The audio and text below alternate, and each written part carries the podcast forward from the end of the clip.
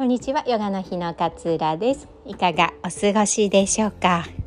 え、今日は井戸を掘り続けてみようっていうお話をねちょっとシェアしたいなというふうに思います。あのー、私ね昔このポッドキャストでもたまにお話ししているかな。昔すっごいバリバリのキャリアウーマンだったんですよ実は。まあ10年以上そんな感じで働いていて。まあ女性でもね1,000万稼ごうっていうような なんか目標があってすごいねバリバリ働いてたんです。あの朝夜問わず土日も働いていたりでもまあ自分的には好きな仕事だったからもちろんねあの仕事なので嫌なこともあったけれども、えー、責任を持たせてもらえるような立場にもあったしまあ、自分の基礎はこの一生懸命働いた この十何年の会社員生活で成り立っているなっていうふうに自分自身は思っています。でもね、まあ、あの楽しい楽しいだけじゃなくて例えばあの部下がいたりすると部下がもう会社辞めたいですって 相談がありますっていうのって大体会社辞めたいですとかなんですよね。まあそうしたらどうしようってなったりとか、まあ、部署を持っていたんでね他の部署との 調整とか他の部署との時には対立とかみたいなねこととかもいろいろこうあったりしたななんていうふうに思った思っていたんですけど私がねその会社員時代にいつもこう自分に言い聞かせていた言葉があります。今日ちょっとそれをねなんかあのすごい昔の話にはなるんですけれどもシェアしようかなというふうに思いました。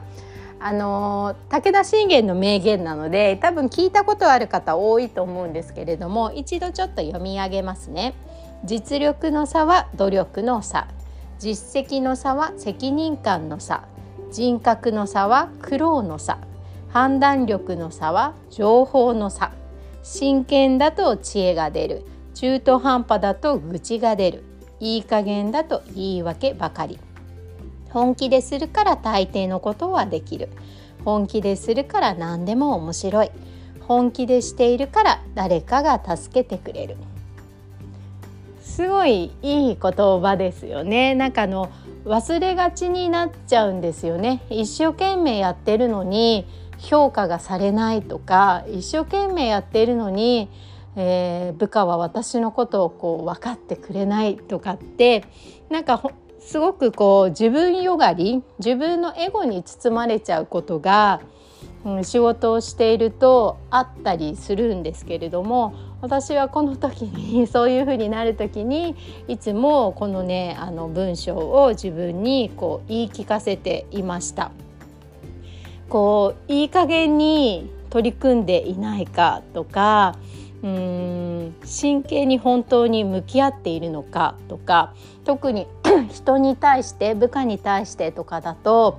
なんかねあの私も若くしてこう役職がついたので自分と同じぐらいの年齢もしくは一つぐらいしか違わない年齢の方をマネージメントする立場だったんですね。でその時は、うん、すごい気負いすぎちゃっていて なんかもう全部この子の悩み事をこう聞いてあげようでこの子が本当に働きやすい環境を作ってあげようみたいな風に思っていていろんなこう悩み事を聞くんですよ。で「ん？いやそれはさあなたの問題でしょ」とか「いやそれはちょっと甘えすぎじゃない?」って思ってることも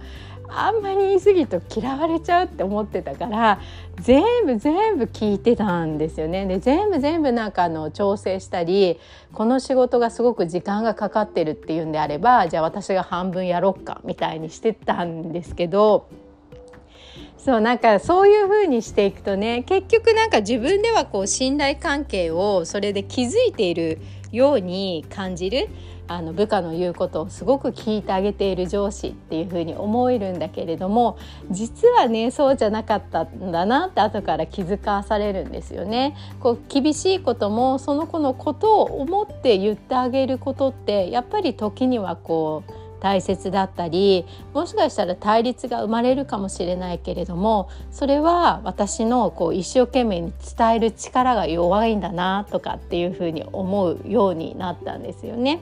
でこれってもうやり続けないとわからないことだったんですよ。で12年目にねこう役職がついて部下がついてもうよくわからないけれども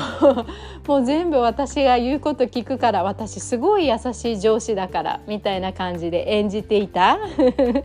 1年目にあこれじゃあ全然私信頼勝ち取れないなただ言っていることを聞いてくれる上司だなっていうだけだなっていうふうに思うようになってからはちゃんとその子のことを思って言わなくちゃいけないことはしっかりと言わなきゃいけない。そこにちゃんと一生懸命にちゃんとこう目を見てちゃんと伝わってほしいって思いを乗せて話をすることがすごく大切で上辺だけでねそういうふうにやり取りをしても対人関係になるのでこれってこううまくいかないんだなっていうふうに思ったんです。でもここにもねあったように本気でするから面白いんですよね。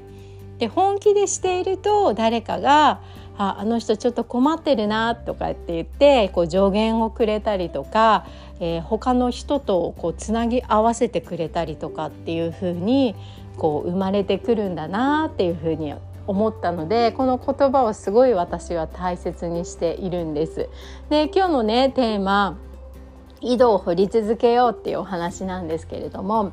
やり続けることってすごく大切であの本当に辛い本当に辛いと思ったらもちろんあのやめるべきだと私は思うんですけれども一つのことをやっぱりこれが私すごく好きだなとかうんこれを自分の仕事として大切にしたいなとかって思っていることがあるのであればやっぱりね途中途中では嫌なこともあるしくじけそうになることもあるし私には才能がないのかもしれないってもう投げ出したくなる時もあると思うんですけれども掘り続けないと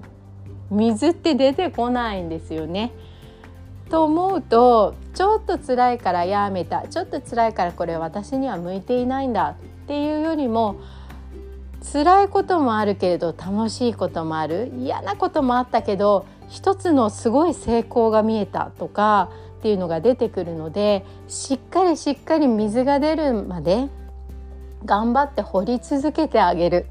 それが本当に自分にとってやりたいことであればっていうのがすごいこう大切だなっていうふうに最近思ったんです。私もねあの会社員時代ヨガは生徒としてヨガ教室とかって通ってましたけれどもこうヨガにはまってこう後にヨガの先生になるんですけれども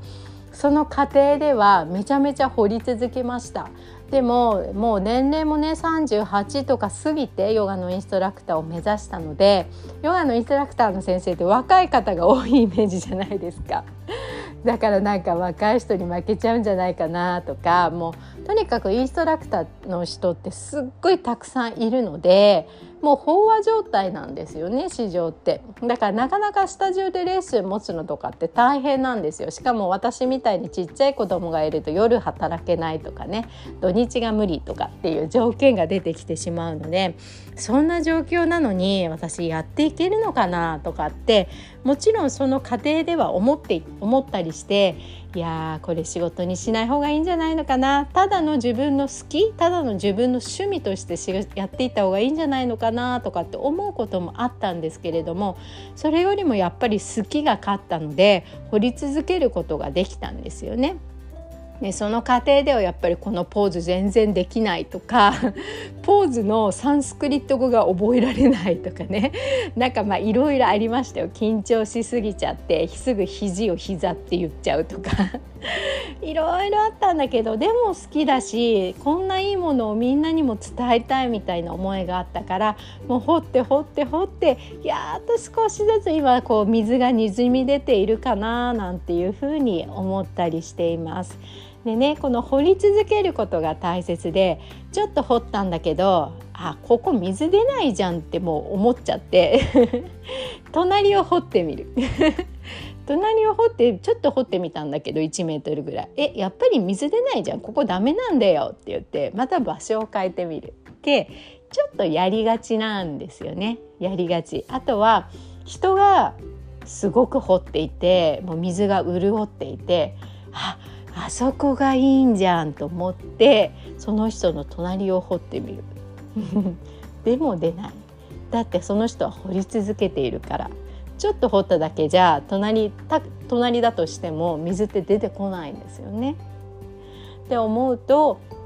自分がこれが好きだなこれ人に伝えたいなって思うことは途中途中辛いこともあるし嫌なこともあると思うけれどもそれを信じて掘り進めてみる水が少しにじみ出るあちょっと土が湿ってきたかもって思うぐらい掘り進めてみるっていうことが、うん、自分のこう仕事を決める上ですごい大切なことだなっていうふうに思っています。で私もねそうこう言うんですけれどももう3ヶ月で辞めた会社もあるんですよ実は。なんかねあのすっごい忙しい仕事をその前にしていたからなんかもう疲れちゃったって言って3年あのベンチャー企業の広告代理店の営業をしていてもう疲れちゃった数字数字って売り上げ売り上げっていうからと思って事務職に転職したんですよ本当いわゆる9時5時の。そしたらねジムが全然合わないんだっていう ことに気づいて今までは営業って辛いなと思ってたんですよあの数字数字って言ってやっぱり比較されるしね同僚と。でもあ今まで辛いと思ってたけど私ジムダメだこれ合わない営業というか人とこう話す仕事外に出る仕事がやっぱり私には向いているんだってすぐにその3ヶ月で思って辞めたんです。まあ、そういう辞めればいいと思うんですよ。でそういうふうに思って辞めてで次は次もう一回広告代理店に入るんですけれども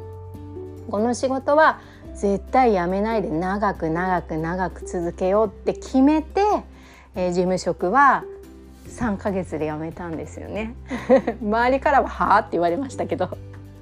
でもそんぐらい覚悟を持って決めてもう一度営業やろうっていうふうに思って覚悟を決めて辞めたから全然後悔しなかったです。また忙しい日々が始まるんですよ。5時に帰るなんてもうほぼないから。